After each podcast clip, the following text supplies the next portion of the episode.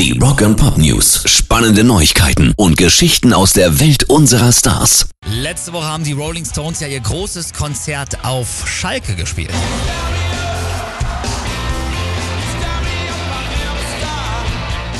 Wir haben darüber berichtet, bei uns gab es das große Konzert nach dem Konzert, also war wirklich ein Riesenevent und jetzt ist herausgekommen, um ein Haar wären Mick Jagger und Co. zu spät zu ihrem Gig gekommen. Die Stones standen nämlich im Stau auf der A2 und Mick hat jetzt erzählt, er hat dann nicht lang gefackelt und einfach mal schnell die 110 gerufen.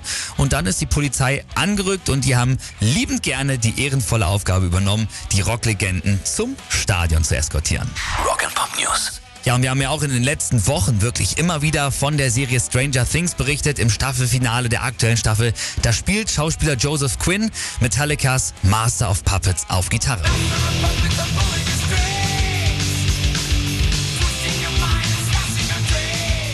Seitdem geht der Song ordentlich durch die Decke und das 35 Jahre nach Erscheinen. Und jetzt durfte Joseph tatsächlich auch Metallica mal besuchen. James Hetfield hat sich dann auch erstmal gleich als großer Stranger Things Fan geoutet.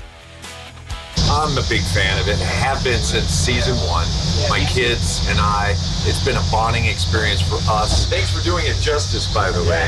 Na, er hat gesagt, er hat das sogar immer mit seinen Kindern zusammengeguckt und das hat ihn näher zusammengebracht. Und dann wurde am Ende natürlich noch ordentlich gezockt. You're hired.